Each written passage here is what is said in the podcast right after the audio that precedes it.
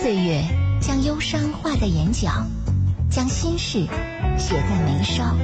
生命把欢乐留在心间，用故事诉说回忆。路过你的心灵，倾听你的声音。鹏城夜话，主持周玲。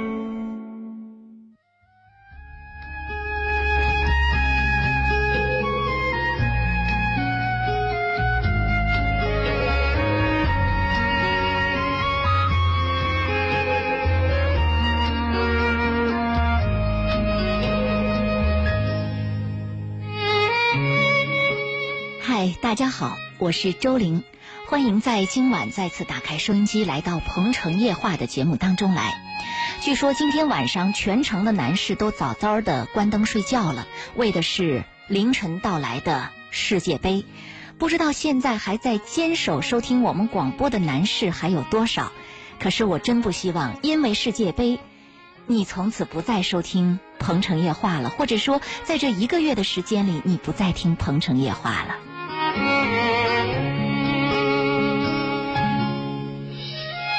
每晚的《鹏城夜话》都有一个主题，今晚我们的主题是找一个什么样的人做伴侣。今天晚上来到直播室做客的嘉宾，他是八九八的老朋友，他自己是这么评价的：嗯，在九十年代的时候，他已经参与了八九八著名的谈话节目《有话好说》。是当时最受追捧的嘉宾主持，洞察事情，所以听众们都喜欢听他说话。他是周信，我们请出周信。你好，周信。你好，谢谢你的夸奖。欢迎你回来，周信。对，是。好久没回八九八了啊！今天回来以后感到很亲切。嗯，周信的听众非常的多，因为他。之前也会在其他的媒体上出现，可以说追捧听众的粉丝是非常多的，呃，也是非常喜欢周信的这种风格的。那再会八九八，作为我这个节目来说，我特别的开心，因为我可以把周迅的粉丝融汇到我的节目当中来了。呃，今天晚上我们的节目的主题是找一个什么样的人做伴侣啊？同时呢，我们的热线电话八八三幺零八九八八九八鹏城夜话的腾讯新浪微博，还有我们的公众微信平台，搜索八九八周玲这三种渠道，一样的为大家开通。如果您正在收听我们的广播，想跟周信对话，或者您现在正在寻找伴侣的过程当中遇到了堵塞和难题，您都可以通过我们今晚的节目问问周信。他没准儿会给您一个非常好的答案，而这个答案可能会超过您的预期。呃，说到这个主题啊，周信，我前两天正好看到一篇文章，这文章是拿张爱玲和林徽因做了一个对比，嗯，题目就叫做“找一个高贵的人做伴侣”。啊，呃，说张爱玲和胡兰成的事儿，说林徽因和梁思成的事儿，嗯，然后说梁思成为什么和林徽因最终成就了一段。家园是因为梁思成他本人是一个灵魂高贵的人，而胡兰成的某些方面的做法或者他的思想或者他的行为，让人觉得是一个不靠谱的男人。哦，我不知道这样的一篇文章在评价这个过程当中，对我们今天的话题来说，是不是会有这么一个意思，或者说有这样的一个内容在其中？有帮助，嗯，就是你说找一个什么样的人做伴侣啊？你猛地一想呢，嗯，似乎没有一个明确的答案。但是你讲到伴侣的时候，我们认定这个伴侣一定不是说结伴而行、出去旅游一下、爬个山，不是这样的伴侣。嗯。我们说的伴侣有择偶、有终身的这个含义。嗯。是吧？如果长期相处一个人，那我的看法就是讲究内在。内在。哎，品德他的内在，因为你跟一个人短期相处，可能是我喜欢或者是爱好。比如你喜欢打球，我也喜欢打球，我们可能会成为朋友。如果你是一个年轻漂亮的女孩，我是个男人，我喜欢漂亮的女孩，我喜欢你也可能。如果我是一个男人，我有幽默感或者我有某种技能特别引人，女孩也会喜欢我。但是这是一个喜欢的层面。可是我们讲，一个人长期的接触在就非常重要了。但是周信，我觉得。当你和一个人刚刚接触的时候，看不到，是你怎么能立刻去了解一个人的内在呢？对，这必然需要一段时间的相处。而我也听说过有人做了十年的夫妻。都还没有把对方的内在了解的更加清楚和完整，甚至到了最后，两个人吵架的时候会发生发出这样的愤慨的追问：“你怎么是这样一个人？对，你怎么是这样？”你说的这个问题，在我以往的节目当中也碰到过很多类似这样的事儿。这样的事儿呢，会两个方面，一个方面是人和人彼此之间会有隐瞒。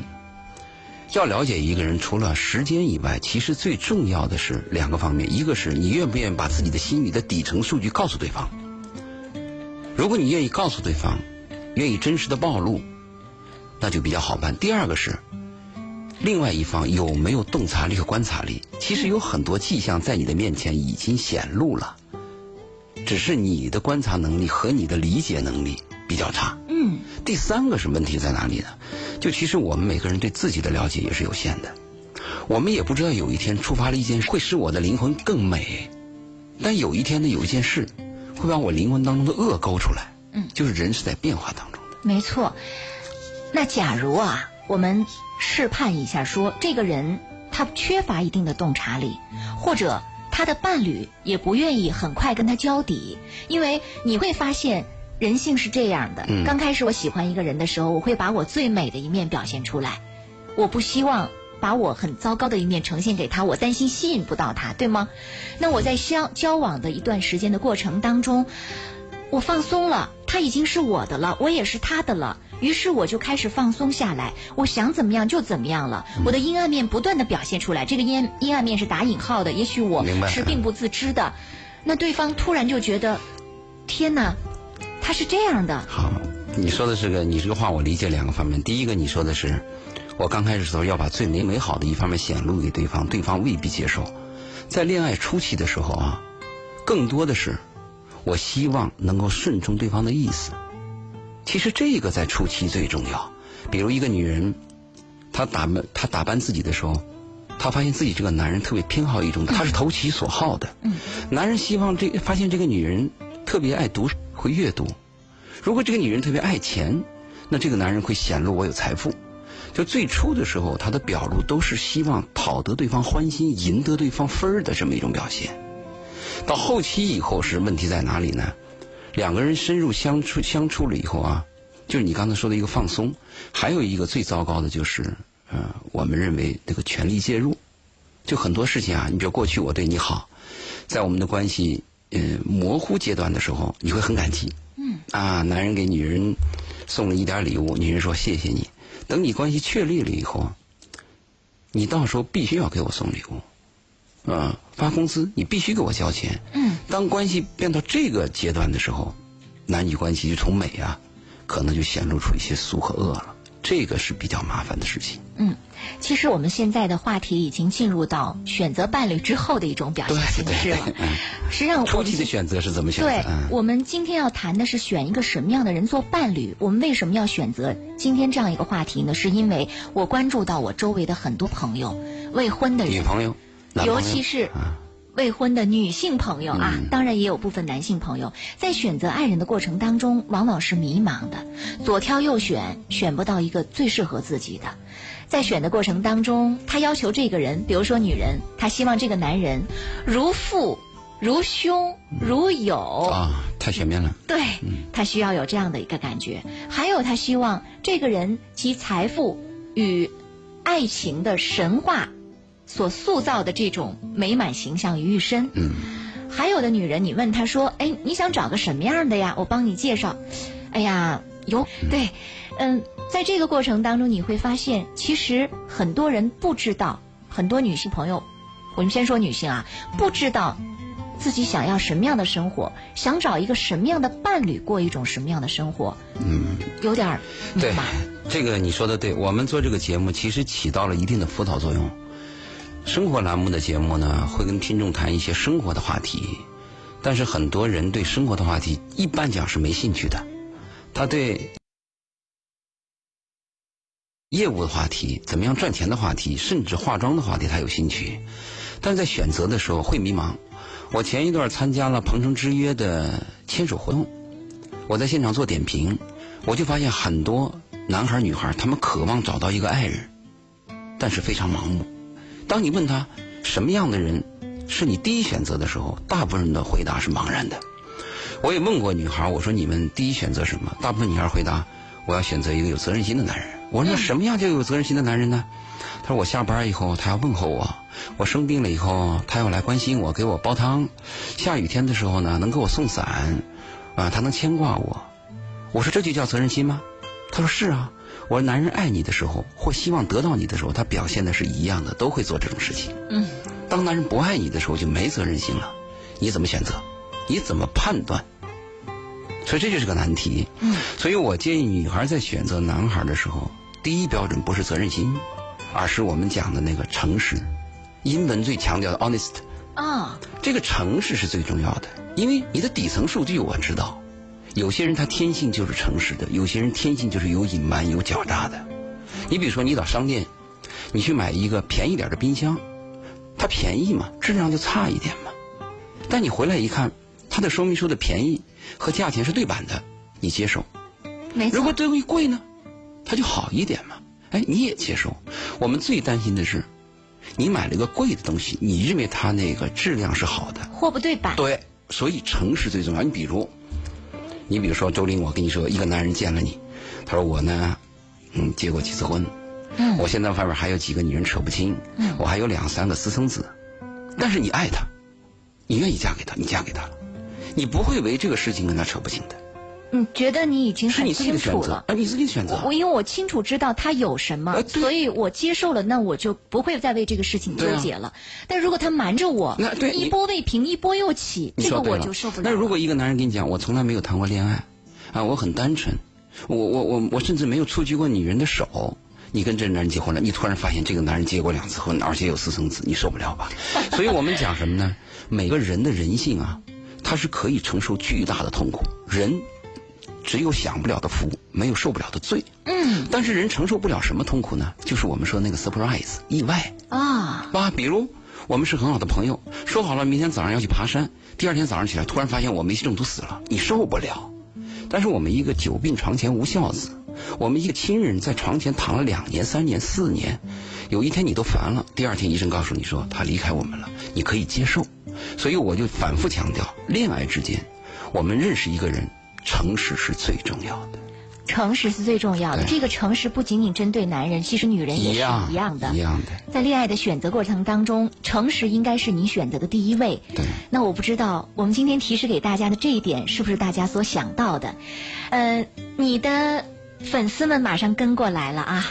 呃 c o t m a n 说：“哇，今晚嘉宾是周老爷。”忘了告诉大家，周迅他在朋友圈里，包括在很多粉丝圈里的这个称呼就是周老爷，特有气势的一种称呼啊。Cat 说：“这是周老爷。”啊，呃，萌萌说：“周玲姐晚上好，我刚下班在收听节目呢。”嗯，陈杰说：“周玲姐，我在听《鹏城夜话》，这是在告诉我说我没关注世界杯啊，世界杯或者世界杯我也关注，我也在关注《鹏城夜话》。”呃，温森说：“周老爷你回来了，从以前的有话好说到九四二的晚安深圳，现在又到了《鹏城夜话》，又听到了熟悉的周信的声音，希望常来节目做客。我可可以告诉大家的是，我也希望，呃，周老爷和周玲。”在节目当中双双出现二周啊，同时包周，但是呢，他每个周四才能来，所以这个每天做到包周是不大可能了。我们只能在每个周四听到他的声音。今晚《鹏城夜话》我们聊到的主题是找一个什么样的人做伴侣？呃。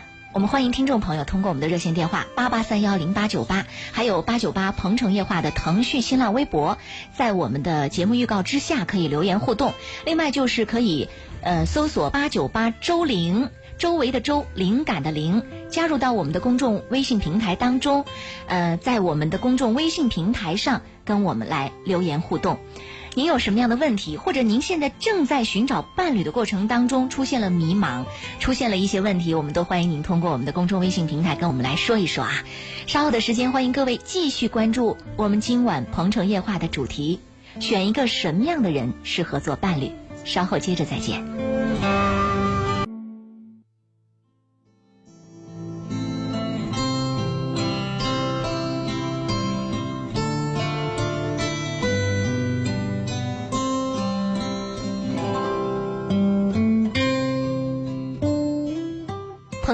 继续直播。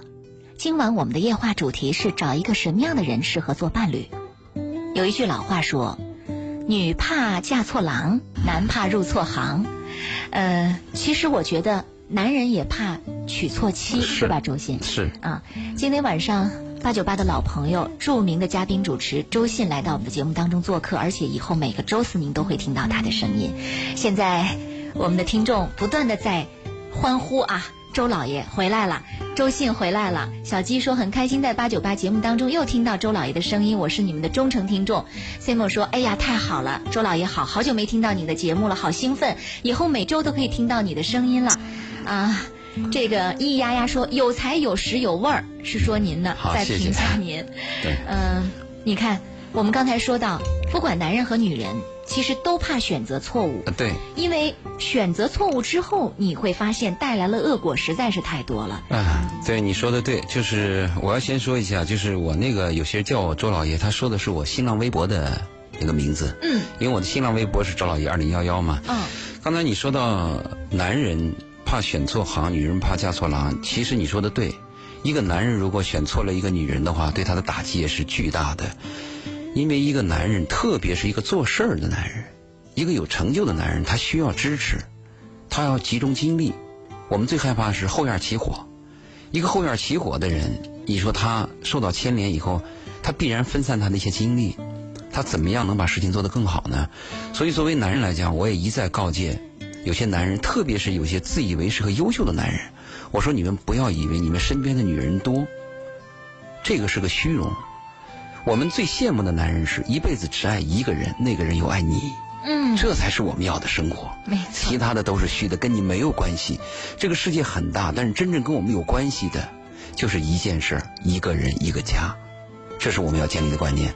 刚才你还谈到了，就是你周围的朋友选择这种伴侣的时候，找一个什么人做伴侣？因为你身边都是年轻人，年轻人他们大部分注重的是一见钟情。他们就认为一见钟情给我来电的那个人，是我，是我要追随的人。但这里边要注意两个问题。第一个问题是，一见钟情天天在发生，但是都是单向的。啊。双向一见钟情的事情一旦发生，你就不用操心了，也没有痛苦了。那但是会点燃，会有其他很多其他的后患。所以我们说，如果你只把注意力放在一见钟情的话，这个几率太低，这是我要提醒的。嗯。第二个呢？找终身伴侣和找短期的所谓的一夜情啊，或者一个朋友啊，有很大的区别。找长期的伴侣，我们注重的是二见钟情，二见钟情乃至三见钟情。嗯哼。特别我建议一些男孩，我说你们参加一些聚会的时候，不要把眼光总盯着那个最靓丽、最夺目的女人身上。我说你们要注意那种在犄角旮旯默默观赏你们自己一个人喝着一杯咖啡的女孩。这种女孩可能长相平平，但也许有内秀。特别是长相平平的女孩，她甚至会更加注重自己的内心建设。没错。如果一个长得漂亮的女孩，她从小的时候就开绿灯，她就用了这个漂亮战胜了很多的人，她就会更加重视这个。可是我们的硬件是要衰老的，我们的灵魂才可以持续的、永久的走。所以这是年轻人注意第一个问题。嗯。第二个问题，你说的是面面俱到，就有些人又想要这个，又想要那个。要的多我不怕，但是我怕你没有排序。就在最重要的你说对了，有三种条件都会吸引人：德、才、色。一个人品德优秀会赢得爱，一个人特别有钱也会赢人。您说的财是财富的那个财富的财，嗯，哎，财气的财，当然也会赢人。还有一个就是你长得靓丽也会赢人。我们看看那个《非诚勿扰》，你看很明显，这三点上来，如果你很明显就会赢人。嗯，你有没有排序？你是把这个财富的财排在第一位，嗯，还是把人的智慧的财力那个智慧的财气的财排在第一位？你还是把英俊排在第一位，漂亮排在第一位，还是把品德排在第一位？我怕的是你要求多没有排序，这是我最担心的。可是还会出现一种情况，对，也是我周围发生的故事，在某一个时段的时候，他曾经把财富放在第一位，他会变。对他会变，但是他当他走进去以后，他发现不是这么回事儿的时候，他又想要别的，这时候情感仍然会发生改变、转移、波动，怎么办？哎，我明白。如果是我建议的话啊，如果是一个年轻的女孩来问我，把财富和金钱两个怎么做比例的话，我会给她这样的建议：如果你的一生没有爱过，我建议你喝出来，哪怕伤痕累累，去爱一次，爱情，把财富放在后面。嗯，如果一个女孩在爱情上受过伤，第二次你不用说，她自然会把财富排在第一位了，你不用谈。但是我希望人的一生啊。有过那么一次盲目、傻乎乎的，甚至有点伤痕累累的爱，这个对人生是有多大的激励啊？我担心的是，一生当中都很势利、算计的好好的，这样的生活和生存和爱，它是有区别的。比如说，像嫁给默多克的那个女人，邓文迪，非常的聪明和智慧。是不是啊？我们可以这样讲，她非常聪明和智慧。我们也可以想，邓文迪也许年轻的或者初中、高中，她有过她的爱，但由于她的出身、她对社会的认识、她的价值观，最后她有了自己的选择。我不反对，只要你诚实，我接受就行。比如一个女孩告诉一个男人说：“我爱你的财富，我希望嫁给以后，嫁给你以后，我妈妈的谈在面子上总比闷在肚子里要好。”我们害怕的是嘴上说的。和心里想的不一样，这个时候问题其实就会出现，非常糟糕。是，就你的底层数据我不知道，是吧？最后你谈到年轻人最后一个问题，就是谈感觉。嗯，我也不止一次跟别人介绍对象。这个男人说，我希望一个女孩她懂家务，人温和一点儿，怎么怎么样，身高多少。当你把这些条件符合的女人推到他面前的时候，他看不上。嗯有一天找来个女人，是没法量化的。对，有一天带来个女孩，她爱的要死要活，跟他说的条件完全是不同的。这里边就有一个什么问题呢？就是每个人他心底的那个取向，自己也许都不知道。嗯，也许这个男人喜欢的就是一个浪女，他跟他嘴上说的那个贤妻，完全是两回事。但是，你说的会变，当他走入生活以后，过了一段以后，人在二十岁、三十岁他会变，四十岁会变。不同的年龄看一本小说的感觉都不同，况且你在说你对人生的认识呢，就是会变的。所以这让很多未婚的人会有一种恐婚的心理，就是我如果现在再去选一个伴侣，尤其是很多女性，包括男人也一样啊，想的是我怎么能够长久，我和这段感情这个人。能不能从一而终？我一开始选了他，与他走入婚姻的殿堂。我希望是一段完整的人生旅程，而不要发生改变、发生挫折。因为，所以很多人在想：我选这个伴侣保险吗？我们俩以后会安全吗？会安定吗？女人担心的是，男人有了财富，他会变坏，他会变心。我怎么去接纳？并不是像如今所表现的这么贤良淑德。以后可能还会有很多的问题是我没有看到的，对，所以这种担忧又让很多人有点害怕，说这个人到底是不是我应该选择的对象？未来我看不到，婚姻如赌博，这个赌我要押上吗？嗯，这个问题我从几个方面回答。第一个讲，我们讲这个女孩儿，女孩儿她这个心理变化呢是难免的，她要一个安全感。那我们应该跟她这样讲，人生的多变性。流动性和复杂性是难以预测的。佛家讲世事难料，你都不要说你的一个婚姻了，婚姻是很复杂的一种人际关系。世界上最难相处的就是婚姻关系。你晚上的时候，你爱的那个人，或者是你不爱的那个人，但是他是你婚姻法规定那个人，他就站在你的床前，你怎么办？如果我们是朋友，关系好，我们可以近一点嘛；关系差，我们可以远一点嘛。是吧？所以，当我们选择一个人的时候，到底选择一个什么样的人？我们第一个前提讲诚实。那这个人诚实以后都暴露以后，你选择什么样的人呢？这就是我们第二个问题了。嗯，对，我建议是选一个懂得爱的好人。懂得爱的好人。对，有些人是天生不懂得爱，只是自私自利的，心中没有别人呐。但是有些人，他就会爱着你。他吃一吃一口好吃的时候，他先先能想到你。他能想到他妈，想到他的朋友，哎，你你你有点难过的时候，他就真心真切的就为你有点难过。他天性有一种善良和一种温暖。我为什么说选择一个好人呢？因为我们婚姻有风险，你选择一个好的人，有一天有了风险，甚至迫不得已要离开的时候，你受的伤害会小。这个是他会不忍心伤害你。对，也许是他会把伤害放到最低。另外有一点，当我碰到一个好人，我跟一个非常好的人，我生活当中会体会到一种美感。即便有一天我受到伤害的时候，我会有收获的。我们害怕的是什么呢？我错爱了一个人，这个人是道德败坏的，是非常危险的，甚至给我带来巨大伤害的。这个就不止了，特别是女孩啊，她的青春很短，你你你不可能从人生不可能再重新来。好，这是我的一个建议。第二个，我们说保险一点，嗯，说俗一点，选个什么样的人呢？谈婚论嫁，我建议选择一个有经济基础的，因为婚姻法的保障和婚姻法律的保障，最后保障的不是你的爱情，保障的是你的财产分配。你的这个所谓的有婚姻基础的，是指偏向于针对女孩来说的吗？那么男人呢？男人是这样，男人呢选，如果男人分两种，一种就是你很有成就的男人，一种是我们认为目前比较平庸一点，比较贫困一点、比较差一点的，其实这种占大部分，这种是大部分。我认为我们条件差一点呢，还有点志气。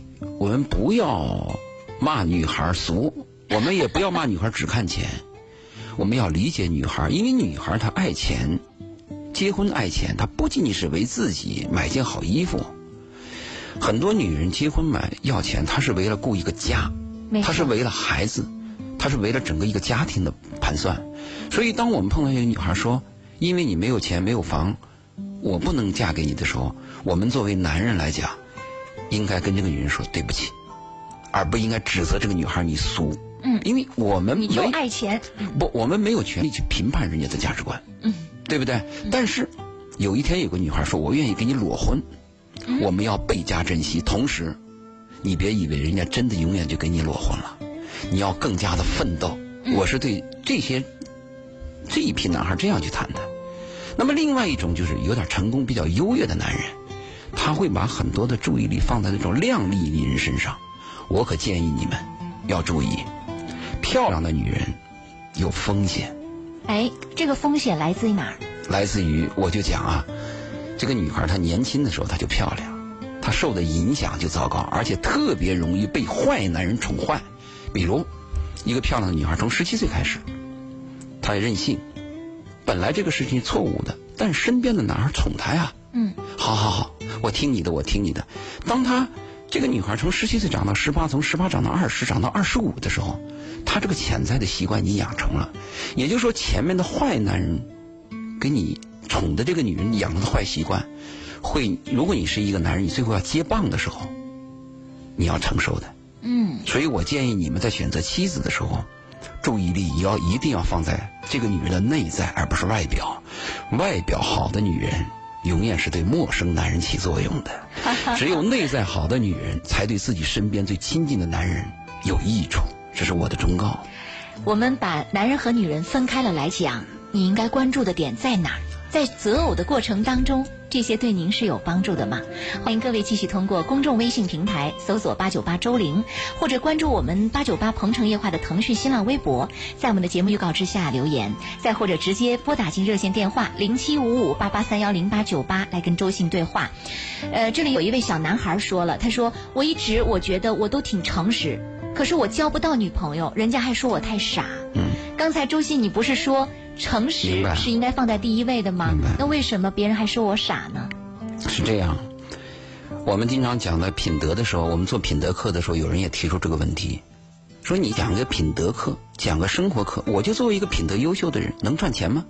他把他这个事情跟利益结合到一起了，也就是说，我品德好就要赢赢得女孩吗？不是这个意思。所以我要告诉这个女孩，呃，这个男孩啊，你品德好是你自己的德性。如果你要拿品德好啊，我因为我品德好，我就去赢得女孩，这个不划等号。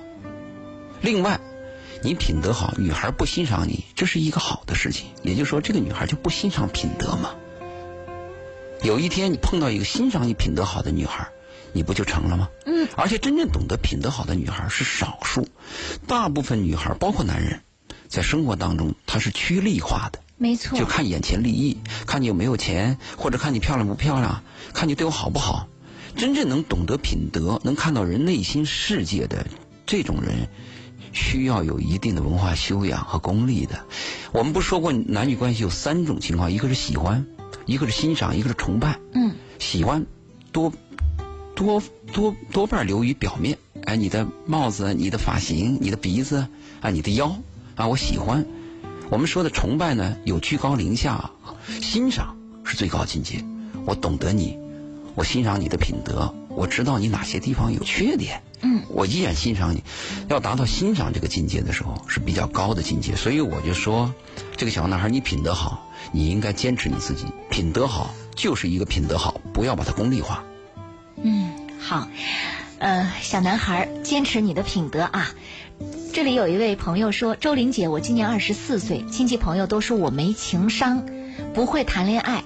去年过年家里给我介绍了一个，感觉也挺不错，但就是不知道怎么跟他聊天，没什么话题。我在想，如果两个人都有感觉，直接结婚，省去恋爱的过程就好了。我愿意承担我应该承担的责任。我相信时间长了，爱情就会变成亲情。”他说的第一个问题，情商啊是要特别注意的。我们所谓一个有情商的人呢，和智商是不同的。我们讲的智商大部分是对物，比如我的工科特别好，啊，我的雅思非常好，啊，我对数学的拉普拉斯变换啊非常熟练。我们讲的是这个是智商，它主要是对物对工作。但我们讲情商呢，它主要是对生活对人。其实我们在情商的培养当中呢，跟你的成长经历。跟你自己看的书，跟你身边的人，跟你受的教育，真是有关系的。我们发现过很多博士毕业的、博士后毕业的，你去跟他谈生活或者做人的时候、做朋友的时候，你发现他一窍不通。嗯。啊，甚至你都讨厌他。嗯。但他做事的时候又很好。对。那我就说，为什么你要注意一下情商的培养呢？情商的生活，决定你生活的。质量，质量，对，所以你这个要注意，特别家庭气氛跟情商有很大关系，你是不是能注意这个情商问题？第二个呢，他说我跟对方没什么可谈的，嗯，呃，如果你要感觉没什么可谈的，那是不是就共同做一件事情？呃，我建议是这样，你是萝卜，你就把自己当萝卜，啊，你是白菜就当白菜，你如果说我笨笨嘴笨舌的，我就笨嘴笨笨舌的，不要去装，或者加一些伪装的话。你会弄巧成拙，没错。啊，第二个、第三个问题，他谈的是，是不是省去爱情这个阶段，直接结婚变成亲情？他说的这是有点像我们上一个世纪的事情，指腹为亲啊，或者老一代，嗯，时候的婚恋关系。我结婚的时候揭开红头盖，我才知道我的老婆长什么。我倒是提倡你有一段恋爱，嗯，这是为你最后的婚姻做一个铺垫和保障，因为。就相当于你你你你买回来一个产品，你试用一下嘛？没错，对不对？以便你结了婚以后，万一有了孩子，万一发现问题，对双方都是个伤害嘛。所以谈恋爱什么的，对，谈恋爱谈什么呢？谈恋爱谈两个问题，一个是彼此的了解，嗯，第二个谈恋爱最关键，为今后做基础，谁说了算？谁说了算？对，谈恋爱权利的问题，对，界定权利。对，你说对了。第一个阶段是。我了解不了解你了解不了解我？其实谈恋爱走向婚姻的话，慢慢有一个力量的。没错，哎呀，这个您会谈恋爱吗？听到这儿可能在想，哎呦，之前的恋爱都是白谈了。呃，简单说，周玲姐你好，我的姐姐已经到了适婚的年龄了，家里的人也给她介绍了几个对象，但她都不喜欢。男方家里条件挺好的，但是就长得有点抱歉。我爸觉得吧，挺好的呀。都说结婚是女人的第二次投胎，我爸也是希望我姐结婚后能过得好一点嘛，毕竟经济好就能够过得好。可是我姐不愿意，她希望可以找一个对自己好、家里条件过得去就行了，长得也别太抱歉了。周玲姐，您觉得我姐姐这？这么选择对吗？可以帮帮他吗？嗯，他问你，你回答。其实是因为听到我们这个主题，还是得您回答。嗯，他把这个问题呢提出来以后，是我们经常碰到的问题，就是女儿选择自己的爱人，和你的父母选择他的女婿，标准是不一样，有区别的。嗯，一般长辈选择给自己女儿选择一个男人的时候，哪怕这个男人窝囊一点。但是他要安全一点，嗯，起码是我的女儿今后嫁给你呢，不会受欺负，啊，再一个呢，男人的经济条件是不是宽裕一点，使我的女儿的温饱呢，不要也也不要有委屈。一般长辈是这样选择人的，但是女儿不是这样子的，女儿心中有个白马王子梦，每个女孩都有，这个梦终身是要破灭的，但是人在挣扎。没错，每个女孩白马王子梦会破灭的，你最后会发现，我们年轻的时候、小的时候那个梦幻的爱情，在生活当中会击得粉碎。骑着白马的不一定都是王子。对，是。但是找什么人呢？你如果现在他这个年龄，你非要让他接接受父母那种价值观，他不可能。他要碰钉子。很多女孩有这样经历，她到二十五岁的时候，她会这样说：“哎呀，当时我二十二碰到那个男人，其实挺好，是不是？”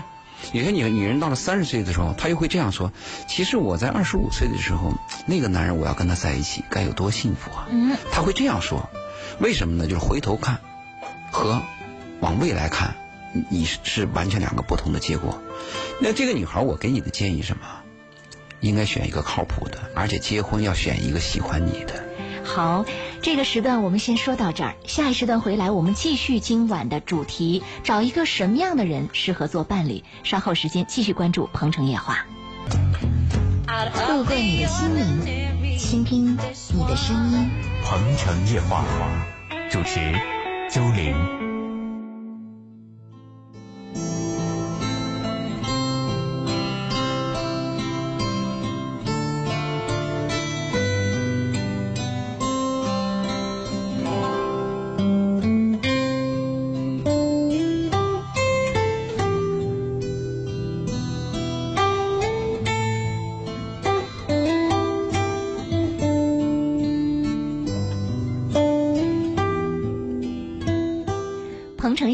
继续直播，我是周玲。今晚来到节目做客的是八九八的老嘉宾主持周信。我们今晚聊到的主题是找一个什么样的人适合做伴侣？我们来看一下公众微信平台当中此时此刻听众朋友的留言。繁星说：“周玲姐。”晚上好，听你的节目比看世界杯还要重要。世界杯给的是激情和兴奋，你的节目给的是心灵深处的一份平静与安宁。对的时间遇到对的人，相遇相知相亲相爱。她不用太漂亮，会过日子，和我有共同的目标，不离不弃，执子之手，与子偕老。现在的他就是我要相伴一生的人。这是我们这位朋友他要找的这个。对象他所提到的条件，好像已经找到了。对，他是已经找到了，他觉得挺好的啊。那如果有了这个找到了以后啊，我的建议就是要加倍珍惜。嗯，我们在谈恋爱的时候非常谨慎，但是一旦关系确立以后呢，我们反而就觉得无所谓了。这是一个这是一个错误的一个做法。嗯，其实我的建议是谈恋爱的时候倒无所谓，我是什么样就什么样。啊，比如说我吃饭吧嗒嘴，我就吧了。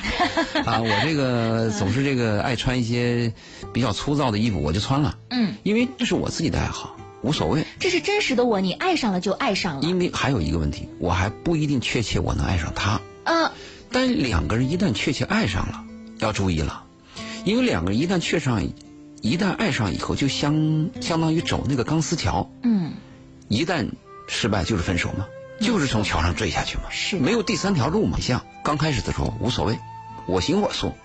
一旦确认了这个爱，或者发现这个爱我可能得到，我们一定要加倍珍惜。所以刚才这个听众说，你已经有了你这个爱，要加倍珍惜。即便今后有有些那个意外的艰难和困苦啊，你也做好心理准备，不离不弃。不是今天的不离不弃，而是有一天我非常艰难的时候，我非常厌倦的时候，依然不离不弃。不离不弃，实际上是一个说的容易，做起来确实非常不容易的一个过程。而婚姻最美丽的地方，其实就在于坚守。嗯，对。我们来听唐玲玲在公众微信平台上说：“周玲，我选择了一个军人做伴侣。去年我们结婚了，在一起的日子很短暂，结婚半个月，老公就回部队了。”每年只能见一次面，每周只能通一两次电话。有时候工作压力太大，很想跟他说说，可是他太忙了。我除了等待，只能等待。还有三年，老公才能退伍。我们一个在南，一个在北，想见面需要付出半年多的工资，好有压力。有时候看到其他的伴侣能在一起逛街，那真是太幸福了。是不是找伴侣，还是找个能在一起生活的？应该不会这么痛苦了吧？我们的一位军嫂，我们要这样说：人生啊，它是有得必有失，有失必有得，有失未必有得，对吧？你失去的东西未必能得到，对不对？但是有得必有失。嗯，你既然找了一个军人，在当初的时候，这个客观环境就摆在你面前了，你应该有一个客观的评估嘛。他并不是说我结了婚以后发现了这个问题，而是结婚之前你就要想好的事情。没错。还有一个建议呢，就是很容易。其实你找到一个合适的人太难了，嗯，一生当中太难了。如果你已经找到了这个军人，你认定他跟你是要说等三年了，再等个四五年，也也值值啊。这是一个我们经常碰到的问题，就是我们在见面的时候要付出代价，这个代价值。我们千万要注意，有些家庭啊，说我们是不是家庭省一点啊，省点钱啊，跟公公婆婆住一起，接着家里矛盾就出来了。那还有人说呢，我是不是再省一点呢？本来今年我应该去看你呢，但是我们省上半年的工资，省了明年再说吧，这个都是错误的。我的建议是，你有那半年的工资去能见一面，哪怕只能见几天，这个半年的工资花掉它都应该花出去。花出去，你的生命和你的爱远高于这个经济价值。最后一个是要注意的是，无论什么人，只要爱，最高境界是在一起，一定要在一起。他转业之后，千万不敢出现再出现这个情况啊！我在这个城市工资高，你那边又离不开那个工作，千万不敢了。一定要他转业之后舍掉一头，要不怕男人到你身边，否则就是你走到他的身边。不要为所谓的工作条件好啊，或者多赚点钱分居两地，这是最蠢的做法。可是有的人确实为了生存的压力而在考虑经济的问题。我能理解。有的时候这个点真的是很难平衡。我能理解。我跟这个很多出租司机啊聊天他们有的是在一起，老婆给你做饭，他们出去开车，还有一部分人就是老婆回家。我问为什么，他们就是孩子高考，必须要老婆回去陪着他。这一段时间是可以忍受的，但如果长期是是错误的选择。人的生命的意义在于存在。如果你说啊，我赚到一定钱，我从三十岁到五十岁时候再见你，有意义吗？那么多钱有意义吗？爱和生命健康远高于钱。当然，你说啊，如果是我们确实迫于生活生存，我见了我丈夫或者我在一起我就活不下去了，没得选择，那我就不选择了。我的建议是在你有选择的情况下，我们是不是可以把钱看得淡一些，把那个在意重一些？我是这样建议的。嗯这里 Jacky 说：“周玲姐你好，我喜欢两个女孩子，她们都会持家，而两个人的优点和缺点又都能互补。另外，这两个女孩也都喜欢我，我现在不知道该怎么选择，又不想伤害另一方。有的时候，这个人性当中是不是很多贪婪的成分啊？是是是，呃，男人和女人在爱情上应该都比较贪婪，因为没有一个人可以满足另外一个人的全部的爱。一个人他的那个想象力和他的需求呢，你的婚姻最后选择只能有一个妻子一个丈夫，所以这个男孩呢，你应该也有一个排序。你不说这两个女孩互补吗？既然互补，就是他有的你没有，你有的他没有，那关键是你这个男孩你的排序是什么？啊，比如说那个女孩特特别爱持家，那这个女孩特别对你好，那你的排序是持家是第一位，还是对你好第一位？你个人有没有排序？嗯如果你个人没有排序，那就难选择，就是你糊涂嘛，糊涂嘛，是吧？你自己有排序。再一个还有个问题，你一定要在几个月之内尽快做决定，否则你就耽误了另外一个女孩。我们在谈恋爱的初期的时候，我不反对脚踩两只船，但是我脚踩两只船但我的条件，我的要对诚实。你跟这个女孩讲，你说我们是朋友，你说也许我还有另外一个朋友，我也在考虑。你这个相对诚实必须要有，啊，是不是？第二呢，就是时间要短，啊迅速做出判断短期做出判断，因为你对于别人要负责任。是。我最怕的是这个男人自己没有标准，另外什么都想得，最后是两个女人，结果都离开了他。因为他都伤了，这个可能性很大，而且在我们生活当中比比皆是。没错。玲玲说：“周玲姐你好，我一直都是在默默的背后听你们的节目，但听见曾经在电波中陪伴无数个夜晚的周老爷，所以忍不住我想聊聊。谢谢。嗯听到今天的话题，我很想聊聊我一直藏在心里的烦恼。上个月家里介绍了一个男朋友让我认识，我们通过视频和电话认识了一个多月左右。第一次开视频时，我对他印象还算挺不错的，家人也很希望我跟他能走在后，他好像就什么都要管起我来一样，嗯，而且还很爱计较一点小事儿。我跟他说，我现在还不是你的什么人呢，你凭什么什么都要干涉我呢？是吧？哎，我真的受不了这样的人。他说我没回到他身边去，他就没有安全感。但我觉得不是，我跟他确实是分隔两地。哎，我真的很迷茫，不知道自己该不该选择继续谈下去。希望周玲姐能够读到我的微信，希望周老爷可以给我建议。我真的很纠结，很难抉择。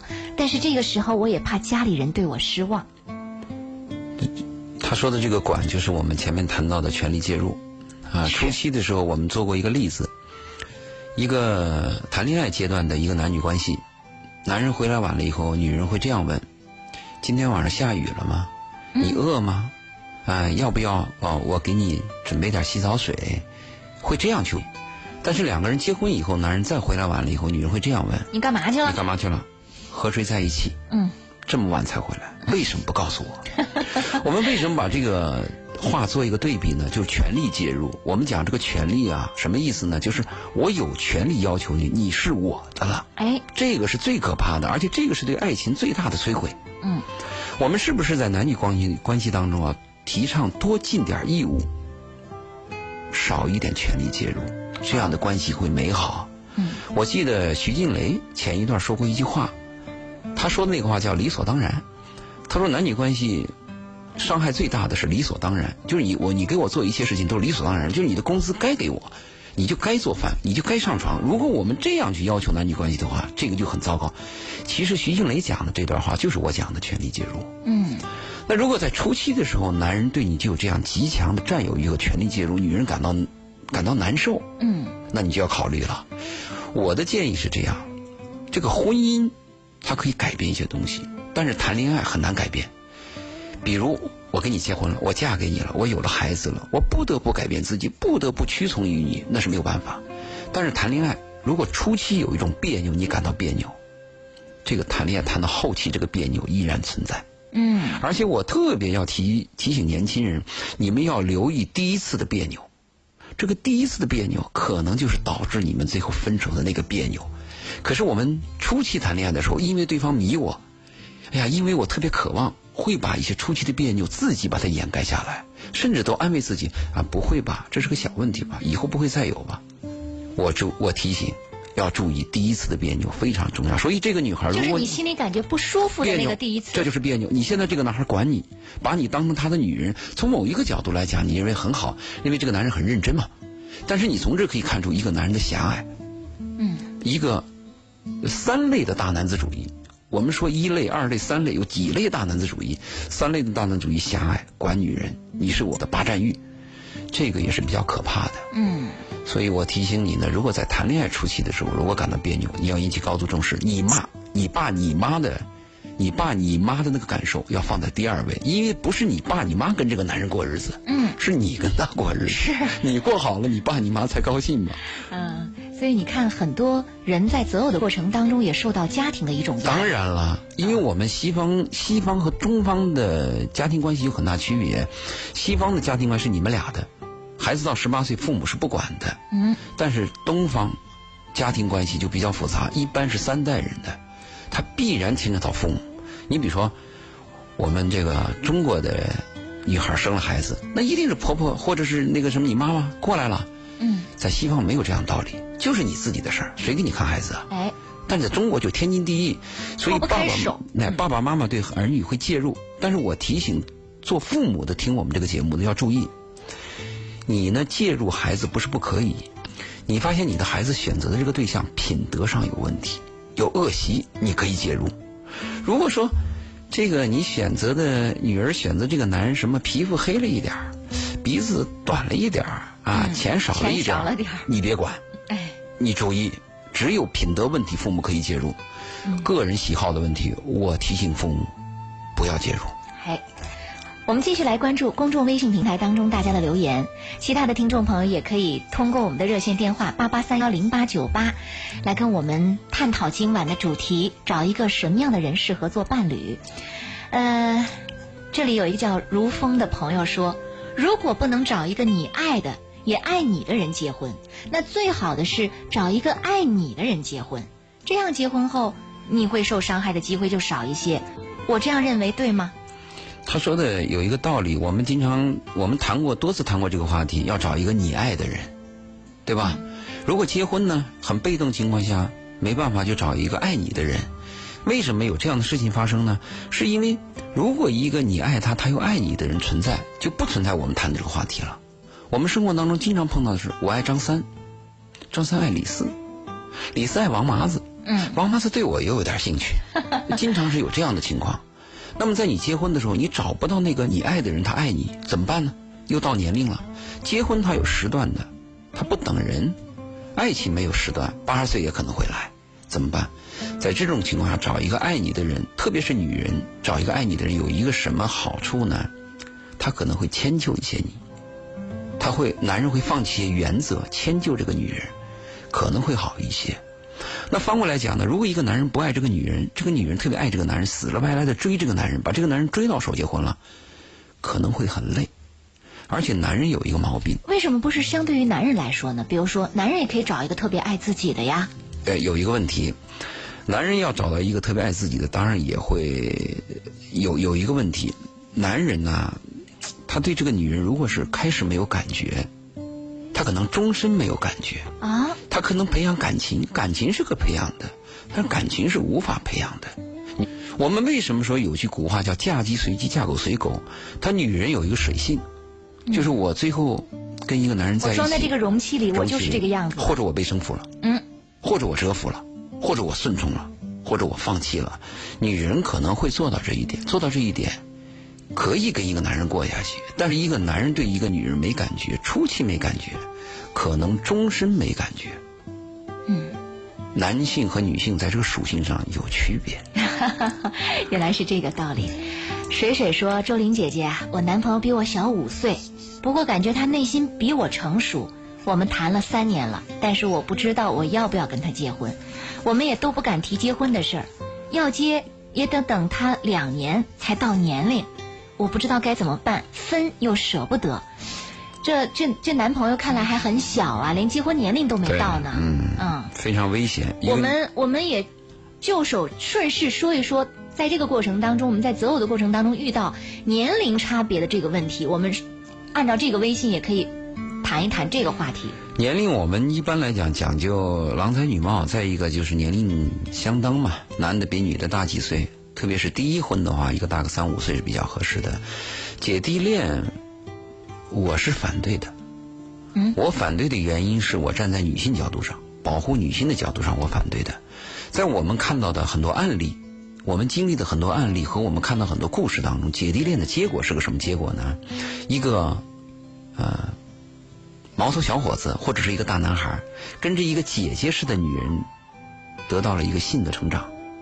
等他成熟之后，他就离开了这个女人，找他自己喜欢或者匹配的女人。如果有一有一本英国小说，是不是英国的，叫大卫科波菲尔？嗯，他讲的最清楚这一段。他在小的时候就跟他一个年龄很大的姐弟恋，到了一定年龄以后呢，离开了姐弟恋，找了一个比他很小的一个女孩，体现大男人那种那种感觉。最后又发现小女孩跟他有差距，到了一定年龄找了一个非常般配女人结婚。这是大卫科维菲尔讲的一个过程。姐弟男人懂感情比较晚，但是男人对这个性的追求又比较早。所以呢，姐弟恋有一个误判：这个男人在你身边到底是怜惜你这个女人，能跟你过日子，而且能能认定这个女人，还是需要你某种东西？这个要引起高度重视。说已经发生了姐弟恋怎么办？我的建议是，早点结婚，早点生孩子。万一有变卦，我起码留了一个孩子。啊，因为女人的生命和生育期太短了。是这样的，呃，今天晚上公众微信平台上的留言非常的多，而我们能关注到的，我们能谈到的是有限的，所以我们也请那些没有被读出你的微信的这个内容的朋友原谅。我们最后来关注一条微信啊，嗯、i n a 说：“周玲姐，嘉宾主持晚上好，都说结婚要找个爱你的，从哪些方面去察觉他爱你呢？嗯，刚开始谈恋爱的时候，可能还是比较好的，慢慢的就没那么好了。我前段时间家里边亲戚帮我介绍了一个，我感觉对方是迫于压力，急于为了结婚而结婚。我不希望是这样的，可是感觉对方是那样的，有点排斥对方，我该怎么办？说一个人爱不爱一个人，我们讲男人爱不爱一个女人会有几条标准，可以通过几个标准呢给一个大概的判断。第一个标准，我们讲的是这个男人有没有排他性。嗯，什么叫排他性呢？就是我心中只有你这个女人，其他女人我无法接受。我只爱你这个女人，且不管我这个男人是个什么身份，啊，我是再婚的还是未婚的还是离婚的，只要我这个男人心中有排他性，你心中只只有这一个女人，我们可以断定这个男人是爱你的。第二个标准，这个男人愿不愿意把自己的钱给你花，而且你花我的钱，我感到非常的快乐和幸福，因为钱是男人的命根子，男人对钱看得很重，男人没有钱，甚至男人什么都了。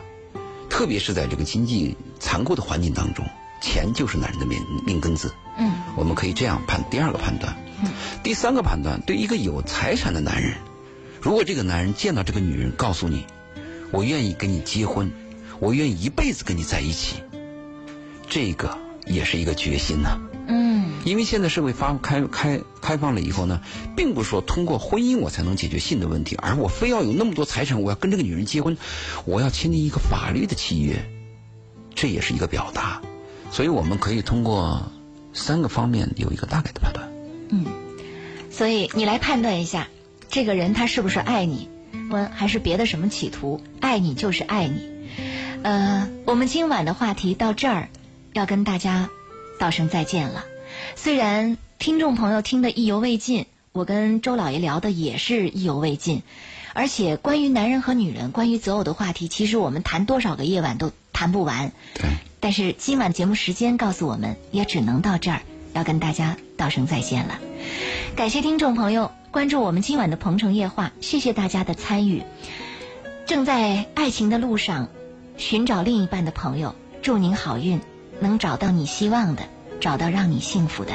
谢谢周信的做客，好，再见。下周四见。